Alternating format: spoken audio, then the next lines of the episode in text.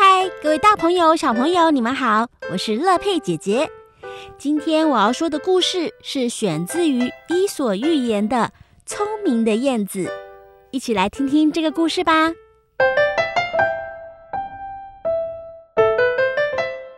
森林里住着一只非常聪明的燕子。有一天，燕子和往常一样，在空中四处飞翔，寻找食物。突然，他看见一棵大树上长满了寄生木，这下不好了！燕子立刻飞回巢里，请了一个同伴，通知所有的鸟儿都集合在一起。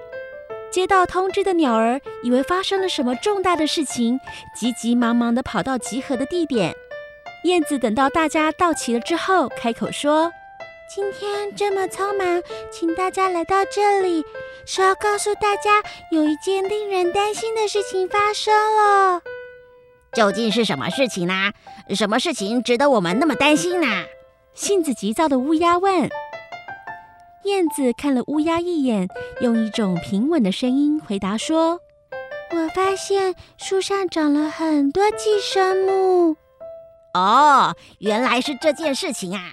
树上长了很多寄生木，那有什么好担心的呢？乌鸦说。其他的鸟儿也问：“是啊，为什么呢？寄生木要长出来就长出来嘛，有什么好大惊小怪的呢？”就是说啊，为什么啊？不知道哎。你们问为什么吗？大家都知道，寄生木会分泌粘鸟胶。如果人们发现寄生木长出来了，一定会制造更多的机会捕捉我们。趁人们还没有发现的时候，我们得赶快把这些寄生木锯掉。所有的鸟都听到燕子的话，但是却没有一只鸟采取行动。燕子开始着急了。如果大家不想锯寄生木的话，我们就到人们住的地方，请求人们不要抓我们。只不过是寄生木长出来罢了，就那么大惊小怪，你不觉得可笑吗？是啊，何况是到人们住的地方去。燕子兄，你不要笑到人家的大牙了。就是说，对嘛？所有的鸟就这样你一句我一句的嘲笑燕子。燕子最后没有办法，只好独自到人们住的地方去。燕子态度诚恳地请求人们不要抓它们。人们静静地听完了燕子的话，说：“燕子老弟，你这是考虑的非常周到，我很钦佩你。好吧，我就答应不抓你们。即使我们要抓鸟，也绝对不会抓你们。你请放心吧。”人们同时还允许燕子在屋檐下筑巢。不久，当其他的鸟儿被人们抓走的时候，燕子仍然平平安安地活着。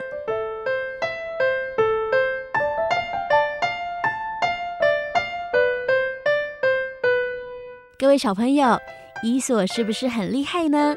从日常看到燕子在屋檐下筑巢，就能够以此为起点，发想一个故事。其实啊，故事当中所说的粘鸟胶是有这样的植物哦，而且啊，最近在台北市立动物园才刚发生了相关的事件喽。在昆虫馆里有几棵常绿树皮孙木，种在大网室水池周围的工作便道旁。有一天，保育员就像往常一样经过那里，头发却冷不防地被用力扯住。偏偏这时候后面没有人，他下意识地赶紧护住头部，结果却连手都被黏住，让保育员吓得不得了。后来才发现，凶手原来是一棵树哦。到底是什么树啊？皮孙木在台湾主要分布在恒春半岛跟兰屿，尤其是海岸丛林最为常见。在早期，夏威夷人会利用果实上的粘胶修补破碗。或者是用来捕捉鸟类，以取得鸟的羽毛作为装饰，因此也被称为粘鸟树。而在台北市立动物园的昆虫馆里，皮孙木正进入开花结果的时期。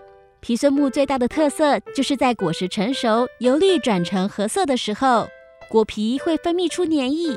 当整团果实掉到地面，动物经过的时候就会被粘在身上，借此传播种子。而这位保育员就是被掉落下来的果实粘在头发上，进而连手都粘住了。最后还是由他的同事协助他剪掉一小撮的头发，才结束这一场惊魂记呢。各位小朋友，下次有机会到台北市立动物园的时候，可以去看看昆虫馆里种的皮孙木，看它长得什么模样。不过要小心，不要被掉下来的种子粘住喽。今天的节目就进行到这里，我们下次见喽，拜拜。